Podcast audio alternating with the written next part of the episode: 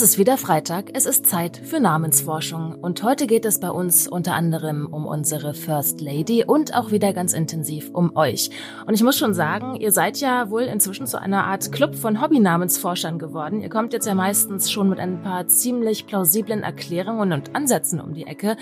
Jürgen hat gar nicht mehr viel zu tun, aber er weiß dann immer noch das Quäntchen mehr und macht den Sack für euch zu.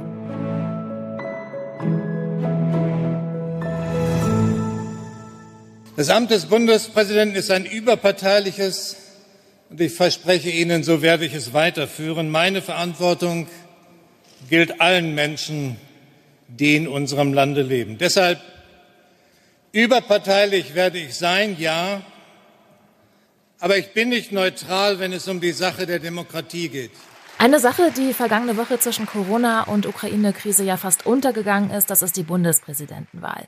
Der Akt an sich hat ja Leute in der Bundesversammlung zusammengebracht, die jetzt nicht unbedingt normalerweise sich treffen würden. Ne? Eine Hälfte waren Abgeordnete, die andere Hälfte Prominenz und Otto Normalbürger, also Menschen, die auf Einladung von Parteien aus allen Bundesländern zur Wahl geschickt worden sind. Und da stand dann im Endeffekt im Paul-Löbe-Haus eine Ordensschwester neben einer Drag Queen, der Fußballnationaltrainer Hansi Flick neben Schlagerstar Roland Kaiser, Astronaut Alexander Gerst neben der Sängerin Lady Butchray und der heimliche Selfie-Star des Tages, das war übrigens die ehemalige Kanzlerin.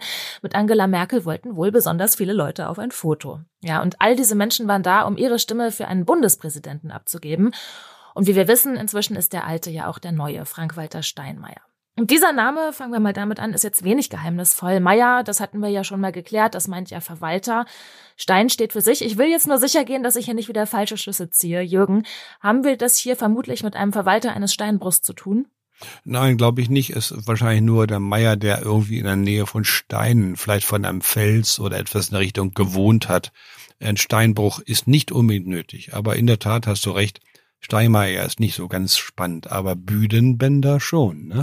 Genau, denn wir befassen uns jetzt mit Steinmeiers Gattin, Elke Büdenbender. Die beiden sind ja schon mehr als 30 Jahre zusammen und man hat immer den Eindruck, wenn man diese zusammen sieht, auf Fotos, in den Nachrichten, dass die beiden wirklich auch eine besonders innige Beziehung verbindet und das ja auch sogar sprichwörtlich, denn seit 2010 lebt Büdenbender mit einer gespendeten Niere ihres Mannes und das ist ja schon ein großer Liebesakt, würde ich sagen. Und ähm, sie hat damals diese Zeit auch in Todesangst natürlich erlebt und wie sie das alles überstanden hat, wie es ihr damals ging und wie sie sich damit beschäftigt hat, das erzählt sie übrigens auch in einem Buch, das wird im März erscheinen und das heißt, der Tod ist mir nicht unvertraut. Ja, Büdenbender ist gelernte Industriekauffrau, Juristin, Schirmherrin von UNICEF in Deutschland, engagiert sich da für Kinder in Not und besonders auch für Bildungsgerechtigkeit. Und auch sie startet ja jetzt gewissermaßen in eine zweite Amtszeit als unsere First Lady. Wobei das wohl eher eine Teilzeit First Lady sein wird. Sie will nämlich anders als in ihrer ersten Amtszeit wieder als Verwaltungsrichterin in Berlin arbeiten. So jetzt mal ein paar Background-Infos. Und jetzt klären wir aber, was ihr Name bedeutet. Ja, und äh, sie ist geboren in Weilenau im Kreis Siegen. Ist immer wichtig, wo jemand herkommt. Und der Name Büdenbender. Hast du eine Vorstellung, Eva, was das sein könnte auf Anhieb? Also ich hätte jetzt, ich hätte ja? eigentlich, mein erster Eindruck war schon wieder irgendwas Niederdeutsches, so Bütchen. Ja. Nee, weil, also keine Ahnung. Also ganz verkehrt ist das nicht, dein Gespür. Äh, es, der Name ist gar nicht so selten. Fast 4000 Personen heißen so. Und wenn man die Verbreitungskarte macht, mache ich ja bei jedem Namen immer dann kriegen wir das Siegerland als Zentrum dieses Namens. Es gibt nicht nur Büdenbänder. Ich gucke ja mal ganz gern und ist auch wichtig auf die Verwandten, auf ähnliche Namen. Was habe ich da gefunden? Büttenbänder, Büdenbänder, hier im Ä mit A mit Punkten drauf, Budenbänder, Büdenbänder mit UE geschrieben, Biedenbänder und sogar ein Bodenbänder. Da werden ja wieder viele Vokale ausgetauscht. ja, durchaus, ja. Und äh, was ist los? Na, ich glaube, man kommt nicht unbedingt drauf. Aber sag mal, wir haben doch im Augenblick Karneval, oder? Das geht ja an mir vorbei. Das interessiert doch den Menschen ah, im Norden. Doch, nicht. das muss dich interessieren. es wird auch meins, wie es singt und lacht und wird auch übertragen, ah, ja, bundesweit, ja, ja, auch nach Willen. Hamburg, nach Norddeutschland, ja. Und äh, der geht wenn er eine Rede hält in die Ja, die Büttenreden, stimmt. Bütt. Ja. ja, sehr schön. Siehst du, auch wenn du von Karneval nicht viel hältst, äh, das weißt Ich habe du. schon die eine oder andere sehr peinliche Büttenrede mal verfolgt. Ah ja, die sehr peinlich. Aber gibt's auch, ja. Und blöde gibt's auch. Entschuldigung. eine kleine ja. Fremdscham empfinde ich hier, aber das, das ist was Norddeutsches. Ich entschuldige Ja, mich bei allen Karnevalsfans, jetzt schon. Du weißt doch, woraus der, der Kölner Karneval besteht. Zur Hälfte aus Witzen über Düsseldorfer. Ne? Und in Mainz ist mit Wiesbaden nicht viel anders. Das ist nur nebenbei. Also, er geht in die Bütt. Und wie sieht denn die Bütt ursprünglich aus? Ich kenne das eigentlich als Tonne. Sagen wir Fass. Einverstanden, ja? Ja. Ein Fass. Und damit haben wir die Lösung für Büdenbänder. Es ist. Fassbinder. Äh, ja. Und was macht der Fassbinder? Oder Diesen Fassbinder? Eisenbeschlag um diese Holzfässer rum. Genau. Die Fassdauben werden mit Eisenreifen zusammengebunden. Das schlägt das oft darüber, ne? Das Eisenreif, damit das Holz eben ganz eng zusammengepresst ist, damit die Flüssigkeit drin bleibt. Gleich noch ein Wort gelernt, Fassdaube.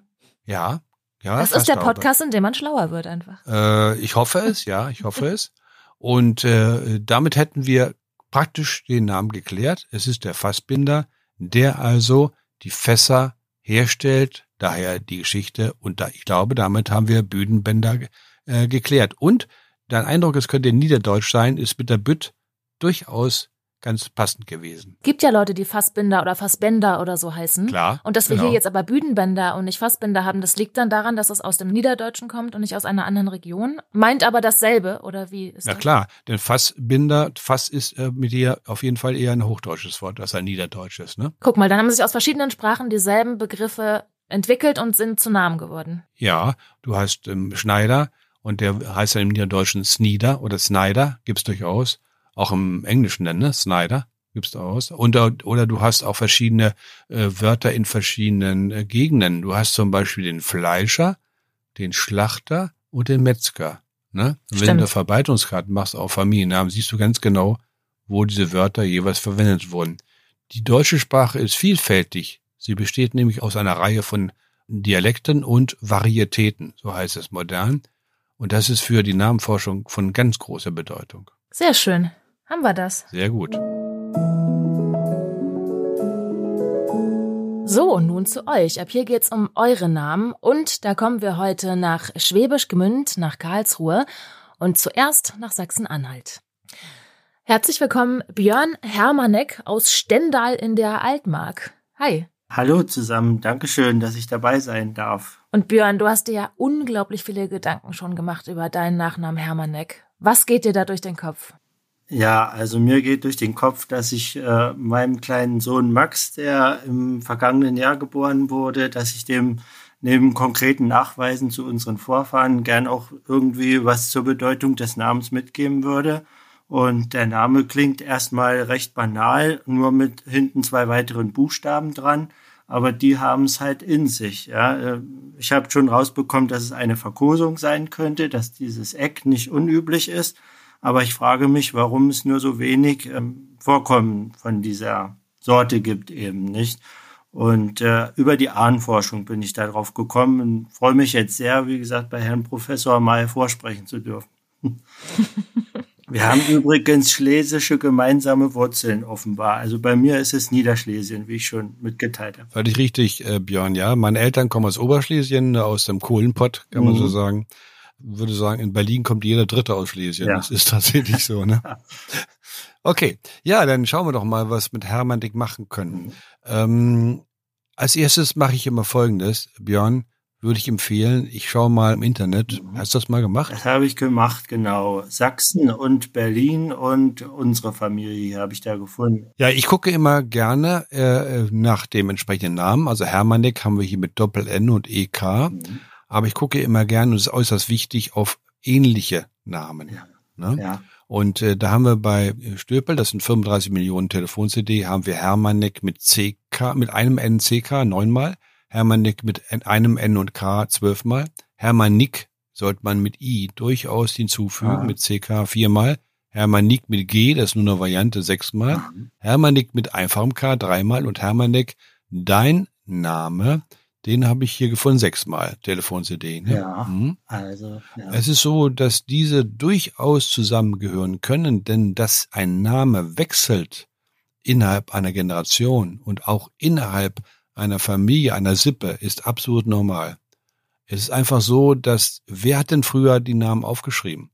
Das waren die Pastoren, mhm. sonst niemand. Mhm. Viele im Dorf konnten gar nicht lesen und schreiben. Er konnte das, musste es auch. Und dann passiert es, Björn, dass ein Name einfach leicht verändert wird. Das passiert immer wieder. Mhm. Wir haben dann zum Beispiel Streit in den Familien bei Röder. Die einen schreiben sich sind verwandt mit OE, die anderen mit Ö. Fäden werden da ausgefochten, ne? Ja. ja? ja. Welches ist die richtige Schreibung? Mhm. Das ist Wurscht. Ja. ja. Der Pastor hat mal so, mal so geschrieben. Der nächste Pastor schreibt es dann anders. Passiert. Mhm. Du hast dann die wichtige Sache angesprochen, dass es, das hast bei mir, glaube ich, mal gehört, dass es die Möglichkeit gibt, ähm, die früheren Schreibungen festzustellen, und zwar mit Hilfe der im Grunde traurigen Datei, die sich auf die Verluste, auf die Toten und Verwundeten des Ersten Weltkriegs genau. des deutschen Heeres ja, beziehen. Ne? Ganz da hast du, glaube ich, deinen Namen einmal gefunden, Richtig, ne? oder? Ja, das kann ich sogar nachvollziehen. Das ist der mm. Bruder meines Ur Urgroßvaters, der mm. in die Gegend von Posen verzogen ist. Also so mm. hartnäckig äh, war ich da, dass ich das herausbekommen habe. Ja. Absolut gut, gratuliere. Aber jetzt gibt's noch eine zweite Datei, die leider noch nicht kartiert, aber auch, die findest du auch im Verein für Computergenealogie, und zwar die Verlustlisten des österreich-ungarischen Heeres. Ja, und da ist der Name deutlich häufiger in der Variante Ganz mit genau. einem N vertreten. Das habe ich mich immer gefragt, ob das eine Verbindung ja. ist mich haben schon meine Kollegen angesprochen, die dort in der Tschechei mhm. unterwegs waren. Ach du, das äh, war Kamille.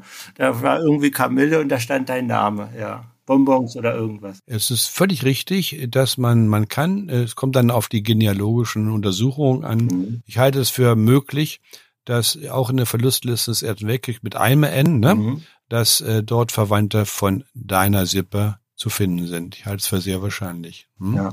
Und äh, dann schauen wir weiter. Ich habe dann noch äh, weitergefunden und jetzt muss ich dich fragen, ob du kostenpflichtige Genealogie-Datenbanken mhm, verwendest. Habe ich auch schon gemacht, ja. Da gab es was in Ungarn, richtig? Das habe ich auch ja. gesehen, ja. ja. Mhm. Also ich habe mal nachgesehen bei Ancestry, die ich nutze.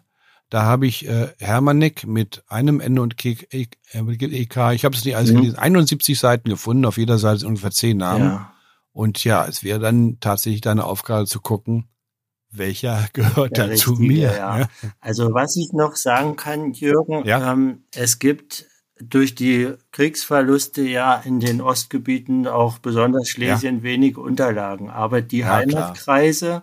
die sind hingegangen und haben vieles aufgegriffen und indiziert, was doch noch da ist. Und äh, das ist ja in der längeren Vergangenheit sind das die katholischen Kirchenbücher. Und mhm, da ist mhm. man, das habe ich mir hier aufgeschrieben, 1676 und 1776 in Niederschlesien schon fündig geworden mit, äh, mit der mhm, Variante Hermanneck. Das ja, deutet für mich auf eine längere Anwesenheit der Familie oder der größeren Familie in dieser Region hin. Völlig klar. Und das war meine Frage, ob das eben germanische Siedler gewesen sein könnten, die dann mit regionalem Duktus angepasst wurden, der Name. Gut, dann kommen wir jetzt mal dazu dieser Frage und zur Antwort, mhm. ähm, was dahinter steckt.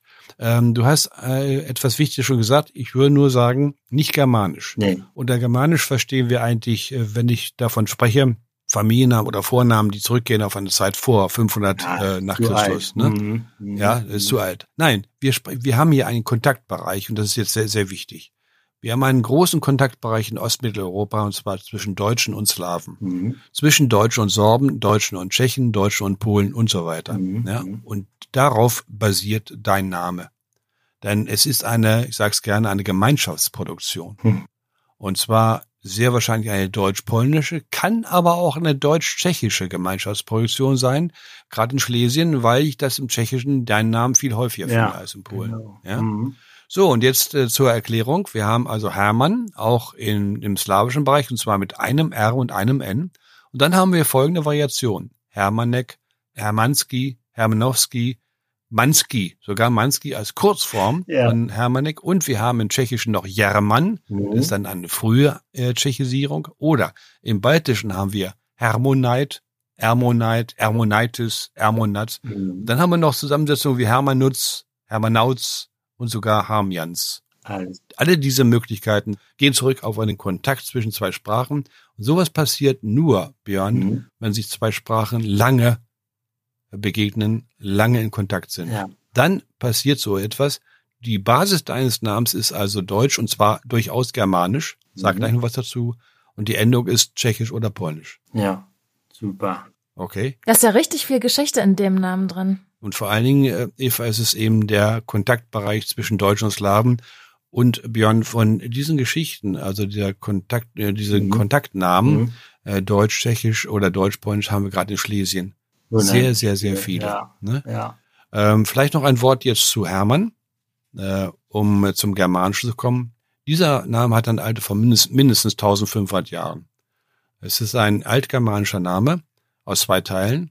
Es ist vorne drin das Harja, das ist das Heer, die Kriegerschar mhm. unter der Krieger und hinten der Mann. Das ist in diesem Fall nicht einfach so zu sehen wie Deutschmann oder wie, mhm. wie Postmann, sondern das Mann ist ein Bestandteil gewesen von alten Vornamen. Mhm. Okay. So etwa würde ich äh, versuchen, deinen Namen auseinanderzunehmen. Also wir haben eine germanische Grundlage, wir haben dann später einen tschechischen, polnischen Einfluss und das sagt, wiederhole mich, geht zurück auf den Kontakt zwischen dem Jahr, jahrhundertelangen Kontakt zwischen Deutschland und Polen, Deutschland und Tschechien.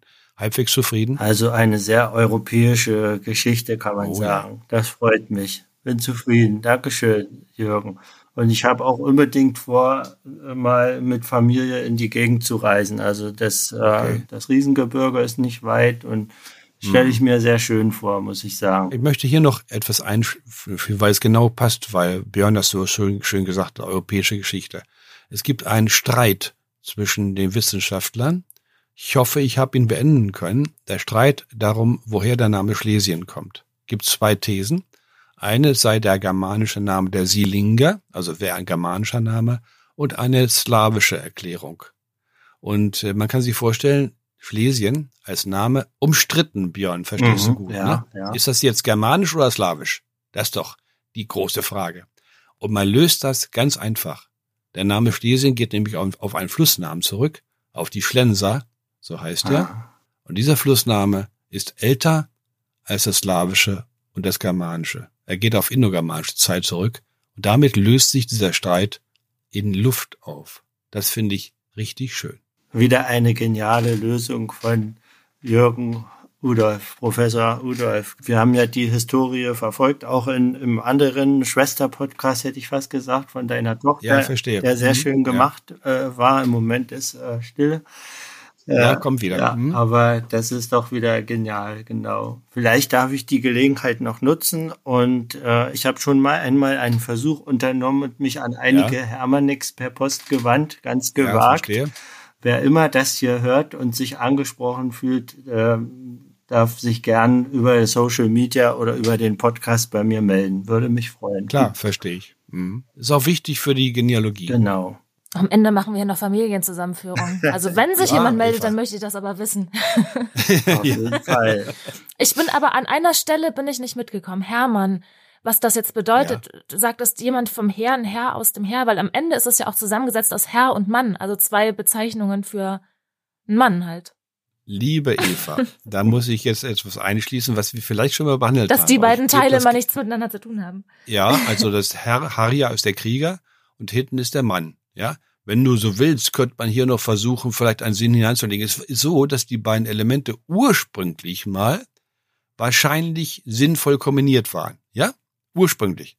Und dann kommt diese Geschichte mit der Nachbenennung, so nennen wir das, bei Söhnen. Und dann wird die Sinnhaftigkeit der Kombination aufgelöst. Ja. Prima. Gut, Björn, eine Menge Informationen erhalten. Also ich habe mich sehr gefreut, äh, dass ihr euch meiner Frage angenommen habt und kann mich nur den Dank und den Wünschen aller anderen anschließen. Macht weiter so. Das macht immer Spaß, euch zuzuhören. Ach, das freut okay. uns, Björn. Ja. Schön, dann alles Gute, weiter auch in der Ahnenforschung und viel Freude noch mit dem kleinen Max. Genau. ja. Den wollen wir an der Stelle nicht vergessen. Der wird sich auch freuen Richtig. später. Dankeschön. Macht's gut zusammen. Du Danke. Auch. Tschüss.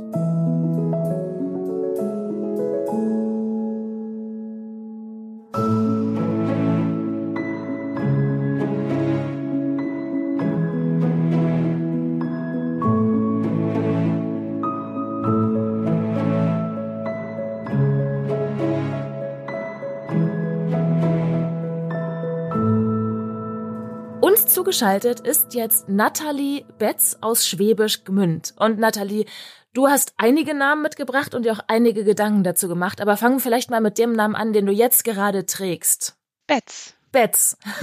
Was glaubst du, bedeutet das? Ähm, in Kaiserslautern gibt's ja den Betzenberg. Und ja, hat dann irgendwas Teuflisches an sich. Der Betzenberg, das bedeutet Teufelsberg? Ja, so, das ist ja dann ähm, das Wappen auch von dem Fußballverein. Also glaube ich schon, dass es dann der Teufelsberg war. Oder du hattest noch eine andere Idee, ne, als du uns geschrieben hast, dass es mit Meister Petz, also einem Bären, vielleicht was zu tun haben könnte. Genau, und das wäre dann die zweite Variante. Wir waren neulich auf dem Petzenberg in Österreich und äh, das war dann der Bär, Bärenberg. Bären oder Teufel, Jürgen? was steckt in Nathalie drin?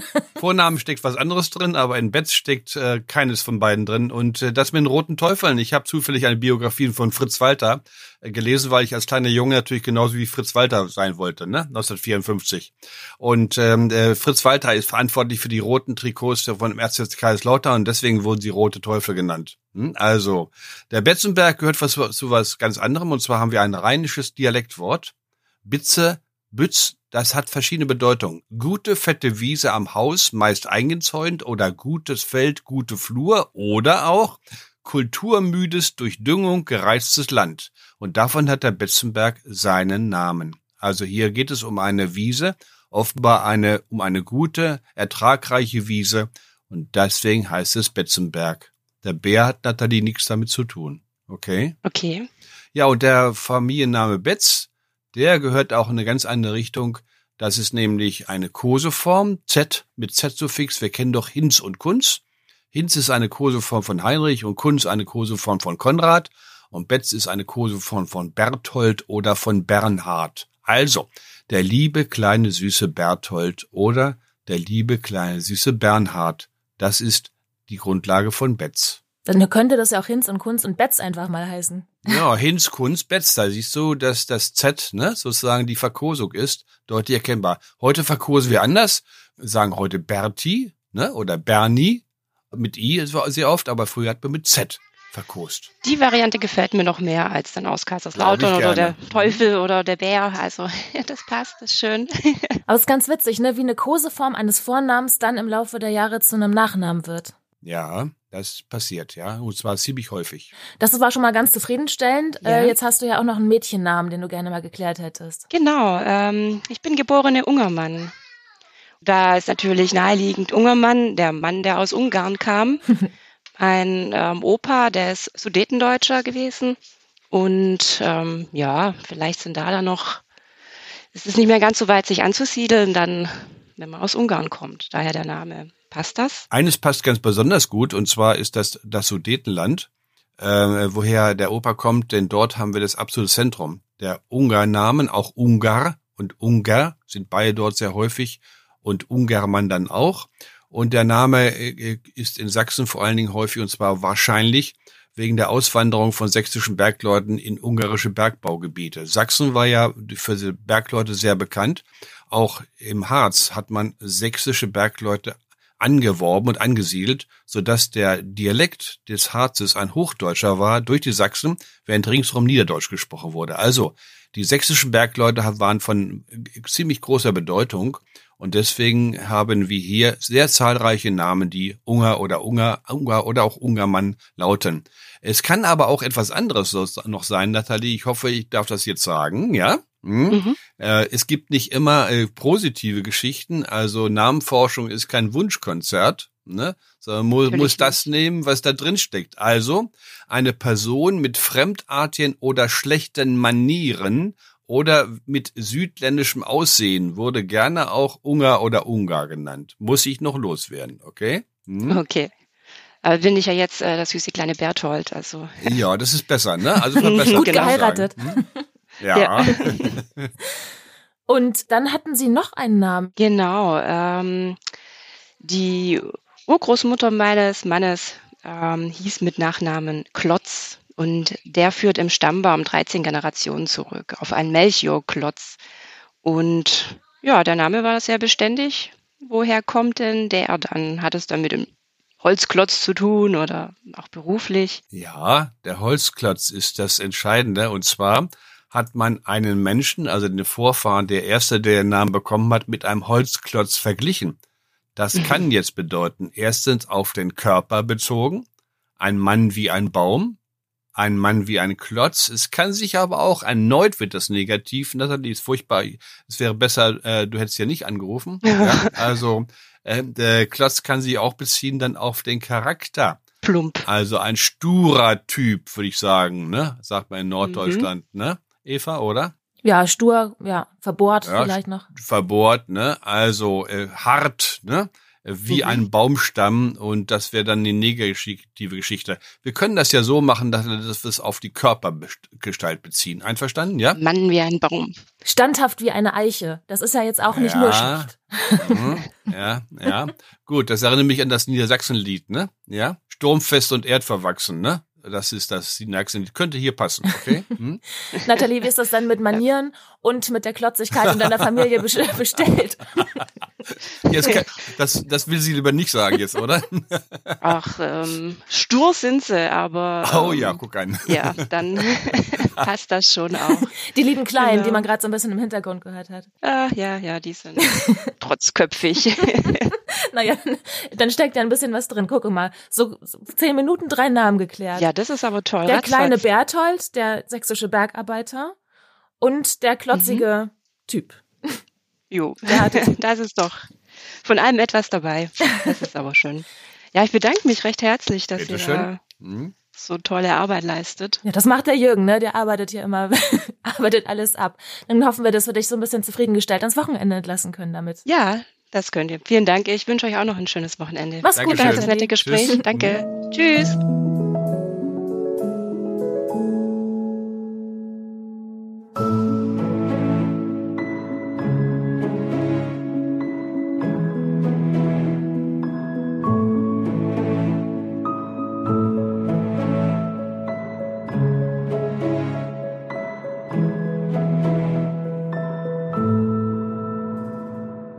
Und noch eine interessierte Dame hat sich äh, zu uns geschaltet. Guten Morgen, Vera aus Karlsruhe. Ja, guten Morgen. Vera, Sturm gut überstanden? Gab es überhaupt Sturm im Süden? Hier war es nicht so schlimm. Ist nicht viel passiert, nee. Ihr hat's ganz schön geblasen.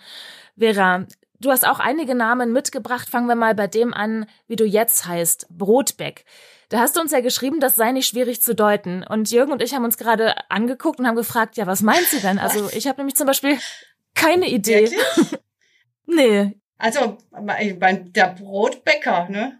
Also ich denke, das war der Bäcker, der das Brot gebacken hat. Okay, könnte man denken. Jetzt haben wir aber auch, Beek kann ja auch immer das norddeutsche Flüsschen sein, je nachdem, wo der Name herkommt. Ja, ne, ich glaube, der ist schon mehr südlich. Also muss, äh, muss gratulieren, Eva ist schon ein richtiger Profi, äh, indem sie darauf hinweist, dass wir im Norddeutschen wäre ein Wort haben, das Bach bedeutet, Beek, ne?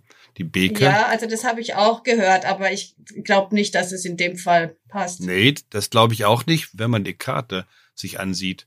Er kommt nur, praktisch nur in Baden-Württemberg vor. Ja. Da ist Eva bekanntlich, glaube ich, kein Niederdeutsch gesprochen worden, ne? Wahrscheinlich nicht, ne? Aber Vera, gut, Brotbäcker, einverstanden, da habe ich ja eine Frage. Ja. Warum heißt das denn nicht Brotbäcker, sondern Brotbäck? Ja, das ist wahrscheinlich die äh, alemannische Version. Ja, das ist ganz hervorragend. Genauso ist es, Vera, denn im Süddeutschen generell heißt der Bäcker eben nicht Bäcker, sondern Beck. Ja, ja. Wir hatten in Rheinland-Pfalz mal einen Ministerpräsidenten, ne? Beck, der dann auch SPD-Vorsitzender wurde. Und der hatte einen Namen, der ebenfalls der Bäcker wird. In der Tat ist so, völlig richtig. Es ist das süddeutsche Wort für den Bäcker. Und damit ist Brotbeck mhm. von dir richtig erklärt worden. Fragst dich nur, warum jetzt das betont wird äh, ein Bäcker macht doch eigentlich immer Brot dann, ne? Oder? Ja, das stimmt, ja, aber ich früher wahrscheinlich sogar hauptsächlich, gell? Sehr gut. Also ich weiß gar nicht, äh, warum die Vera angerufen hat hier, Eva. Die kann alles, ja? Ja? Ähm, ja, und. Ich habe ja auch nicht wegen Brotbeck angerufen. Ja, ich weiß, kommt gleich. Kommen wir gleich zum anderen. Aber es ist in der Tat so, und zwar ist der Brotbäcker so benannt worden, im Gegensatz zum Kuchenbäcker. Das war nämlich dann die andere Variante. Und deswegen wo hier das Brotbacken äh, so betont. Der Riecher war richtig. Ja, ja. Interessant, das ist was anderes. Ja, genau. Also ich habe meine Mutter hieß mit Mädchennamen Bärensprung. Mhm. Und das fand ich immer so ein sehr schöner Name. Und schade, dass ich nicht mehr so heißen kann. Äh, aber wir wissen nicht, wo der herkommt, ja. Was weißt du denn über den Namen? Also gibt es da ähm, eine Kenntnis, wo deine Vorfahren gewohnt haben? Wahrscheinlich auch eher die männlichen Vorfahren. Äh, ja, ja, also die sind aus, stammen aus der Nähe von Berlin bei Eberswalde. Da habe ich auch gesehen, gibt es einen Aha, Ort, der Jürgen. Bärensprung heißt. Das wäre Ja. verdächtig. Wollte gerade eben über Vera meckern. Die hat doch schon längst raus, woher der Name kommt. Aber lustig ist er trotzdem ja. Wie können wir denn feststellen, ob der Name daherkommt? Indem wir wieder eine Verbreitungskarte machen. Und da findet man den Bärensprung. Ja, das ist schon eine Geschichte. Der ist sehr verteilt, oder? Ja, nicht nur das, er ist sehr selten. Unter 35 Millionen haben wir ihn elfmal. Elfmal! Ja, Mhm. das ist doch wirklich fast nichts, ne? Hm. Und es sind also keine Verwandten von uns. Also ich, wir kennen niemanden sonst, der so heißt. Langsam. Äh, äh, ist, wie ist denn das, wenn einer Hamburger heißt? Ähm, Eva, du kommst ja um los jetzt in Hamburg. Wenn einer Hamburger heißt, müssen die miteinander verwandt sein? Nein, die müssen einfach nur aus Hamburg irgendwann mal angereist sein. Ja. Sie müssen einfach nur, nur aus Ja. dem Ort kommen. Sie müssen nicht miteinander verwandt Ja. sein. Also, zurück zu den elf Familiennamen äh, Bärensprung. Sie sind so verteilt, dass ich die allermeisten in Brandenburg habe, nicht viel, zwei, drei, fünf oder fünf etwa. Dann kommen ein paar Sachsen-Anhalt und dann ein paar in NRW. Das ist wahrscheinlich Vertreibung, Flucht, Umsiedlung, nehme ich an. Also, Brandenburg, rings um Berlin, da haben wir schon, aber nur eine kleine Häufung. Es sind ja auch nur wenige Namen. Ja, und du hast natürlich völlig recht. Wo liegt denn dieser Ort Bärensprung? Weißt du das? Nee, das weiß Das ich nicht. müssen wir aber machen, wenn du schon Namenforscherin sein willst, ne? Hm? Ja, ich habe nur gesehen, dass er in der Nähe von Berlin ist, aber ich habe da nicht genau geguckt. Und das andere kann ich dann machen. Ich finde es nicht in Ordnung, dass ich hier die ganze die ganze Arbeit machen muss, denn äh, Bärensprung liegt also im Landkreis Prignitz in der Gemeinde Gumtow, Gumtow geschrieben in Brandenburg. Das ist wichtig, denn diese ganzen Ortsnamen, die es in Brandenburg gibt, sind fast alle, fast alle im brandenburgischen Ortsnamenbuch behandelt worden. Die stehen natürlich bei mir im Bücherschrank, da gucke ich dann nach. Das habe ich auch gemacht. Also, warum heißt der Ort Bärensprung? Ja, da sind springende Bären natürlich Ja. irgendwie. Fantastisch. Ist ja klar. Da ist man Bär reingesprungen, mitten auf dem Klasse, Marktplatz. die Bären springen da rum, ja? Okay. Hm. Wild und ja, toll. Nee, das ist nicht in Ordnung. Ähm, äh, die, der Sprung ist nämlich nicht das, was wir mit Springen meinen, sondern äh, es ist die Quelle. Es war entsprungen, Ganz ne? genau. es ist ein Bär entsprungen, kennt man ja, die alte Volksweise. langsam, das ist auch nicht ganz richtig. Nein, es ist eine Quelle. Und jetzt ist die große Frage, ja, in dem Buch, in dem Ortsnamen der Prignitz von ähm, äh, von einer Autorin, die ich sehr gut äh, kenne, leider schon verstorben, aber die ich sehr geschätzt habe, da wird also erklärt, Vera, dass der Ortsname daher kommt, dass eine, sei eine Quelle, an der sich Bären aufgehalten haben. So wird es da erklärt, Ah, ja. ja. Glaubst du das? Boah, das ist nicht ganz unwahrscheinlich. Mhm. So Bären laufen dann rum und die halten sich an der Quelle auf, weil sie da immer saufen, ja? Oder wie, ja? Hm? Ja, das könnte ja sein. Wenn du mich fragst, ich bin ein bisschen skeptisch bei dieser Deutung und ich glaube, ich weiß es nicht, aber ich glaube, dass die Le Lösung eine andere ist. Dass es die Bären sind. Ja, welche Beeren? Heidelbeeren, Ja, Blaubeeren, genau. die wilde Beeren, Erdbeeren. die da wachsen, ne? Ja, also mit Doppel-E Mhm. geschrieben. Ich glaube, ich kann es nicht beweisen, aber ich glaube, dass dieser Ortsname bedeutet Quelle, an der man Beeren findet. Und zwar die zum Essen.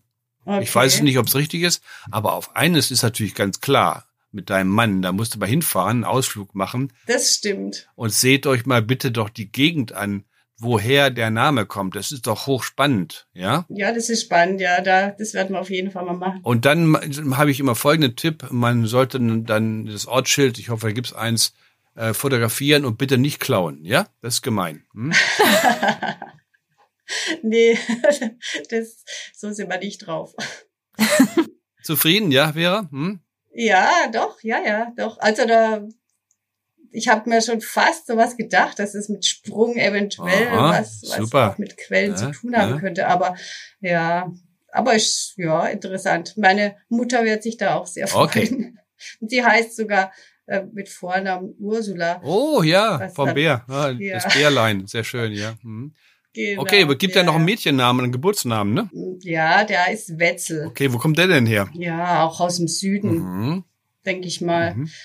Es hieß immer, das wäre ein Vorname, aber Ja, ist auch richtig. Mhm. Ja. Ja, ich weiß gar nicht, warum du anrufst. Das, all- du hast alles völlig richtig gelöst bisher. Ja, okay, aber dass das ein Vorname ist, ich kenne das nicht als Vorname. Ja, äh, gibt es heute auch nicht mehr als Vorname, aber gab es mal. Zum erstmal, Ah, Okay, wie häufig ist der Name? Ist der häufig? ich glaube schon. Ja. Ziemlich. Telefonteilnehmer 2002 6500 Mal. Das Ganze mal 2,8, weil nicht jeder Telefon hat, wissen wir aus Erfahrung. Oh Gott, da muss ich rechnen. Ja, fast 20.000 heißen Wetzel. Verbreitung, Mhm. da haben wir ein Zentrum von Wetzel einwandfrei in Baden-Württemberg, schwappt dann rüber nach Südhessen und Rheinland-Pfalz und wir haben dann ein zweites Zentrum in Thüringen und im Vogtland im Westen von Sachsen. Da haben wir zwei Zentren.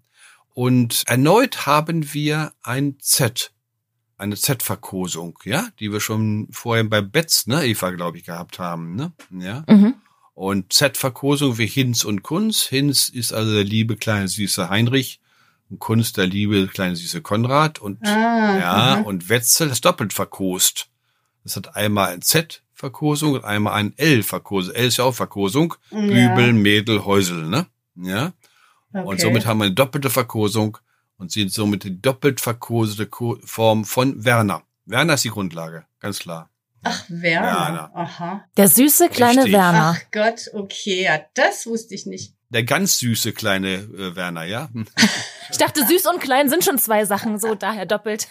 Ganz besonders, ganz besonders niedlich. Das geht erstmal zum Wetz und dann kommt, das wird's nochmal verkost zu Wetzel. Ne? Das ist eine, eine Abfolge, äh, die sich vielleicht ein paar Jahrzehnte, Jahrhunderte abgespielt hat. Aber es ist der liebe kleine süße Werner. Werner ist ein ganz alter germanischer Name aus Varin, Heer. Varin heißt bewahren, schützen und das Heer ist die Kriegerschar oder der Krieger. Das ist also die Grundlage und jetzt äh, haben wir hoffentlich fast alles geklärt. Nein, da ist noch eine Frage bei Ja, Hans Martin, ne? Wie war die Frage? wenn, wenn einer einen Nachnamen hat, der ein Vorname ist. Mhm. Und Sie haben also schön erklärt, wie man drauf kam, einen Nachnamen zu, zu äh, geben, Mhm. nämlich indem man sagt, naja, wie wirst du denn sonst Ja, genannt? genau. Aber wenn er jetzt ausgerechnet einen ganz normalen Namen nur hatte, Mhm. ist es dann, das ist der Sohn von dem oder heißt er dann halt Martin Martin? Gibt es. Wie, wie kommt man dann drauf, einen Vornamen als Nachnamen? Hochinteressante und wichtige Frage. Wie war denn das, äh, Vera, vor tausend Jahren, um tausend herum? Hatten wir da schon zwei Namen? Die Menschen in Mitteleuropa? Ja, eben nur einen. Richtig, die hatten nur einen. Es gab früher nur einen Namen. Ein Name reicht auch heute noch im Dorf hier, wo ich wohne. Jeder weiß, wer Ja. das ist. Und dann passiert es, dass die Bevölkerung zu ich erkläre es immer gern so. Da kommt einer in ein Dorf, äh, 100 Einwohner, fragt, wo, wo, wo wohnt der Martin? Da sagt er, Martin wohnt da drüben. Dann kommt er 200 Jahre später in eine kleine Stadt, 2000 Einwohner, fragt, wo, ich wollte gern zu Martin, wo wohnt denn der? Sagt er, welchen Martin meinst du?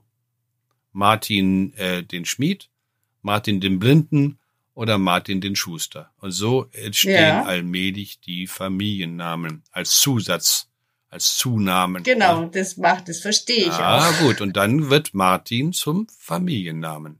Okay? Hm. Und dann kommt der Martin zum Pastor. Und da, wenn so im 12., 13. Jahrhundert, der Pastor fragt, na Martin, was ist denn los? Ja, ich will die Eva heiraten. Ne? Und da sagt der Mhm. Martin, wie nennt man dich? Die sagen Martin zu mir. Und dann trägt er den ein und zum Teil als Familienname. Und Ach so, wird dann der Vorname zum Familienname. Und wenn dann später noch ein anderer Vorname dazukommt, also Hans Martin oder Martin Martin, gibt's alles, dann ist es ist eine spätere Geschichte. Ah, okay, okay. Da war, hatte dann quasi, hieß dann Martin ja, Martin. gibt, ich glaube, es gibt sogar. Hm? Dann ist es geklärt. Gut. Vera, die Frau mit den vielen Fragen. Jetzt hast du deine Ja, ja. Familie, aber viel mitzuteilen. Ja, ja, ich hätte, ich hätte, ich hätte noch jede Menge äh, Ideen und so Fragen zu verschiedenen Namen, aber Kann ich mir denken. also das ist doch eine eine gute Zukunftsaussicht für den Podcast. Der wird noch Ach, lang ja, laufen. es hängt äh, von der Fähigkeit des älteren Herrn ab, der es betreibt. Ich drücke beide Daumen. Danke. Gut, Vera, dann äh, schöne Grüße nach Karlsruhe. ja, danke. Schönes Wochenende für dich. Ja, euch auch. Dankeschön. Bis nächstes Mal. Danke. Tschüss.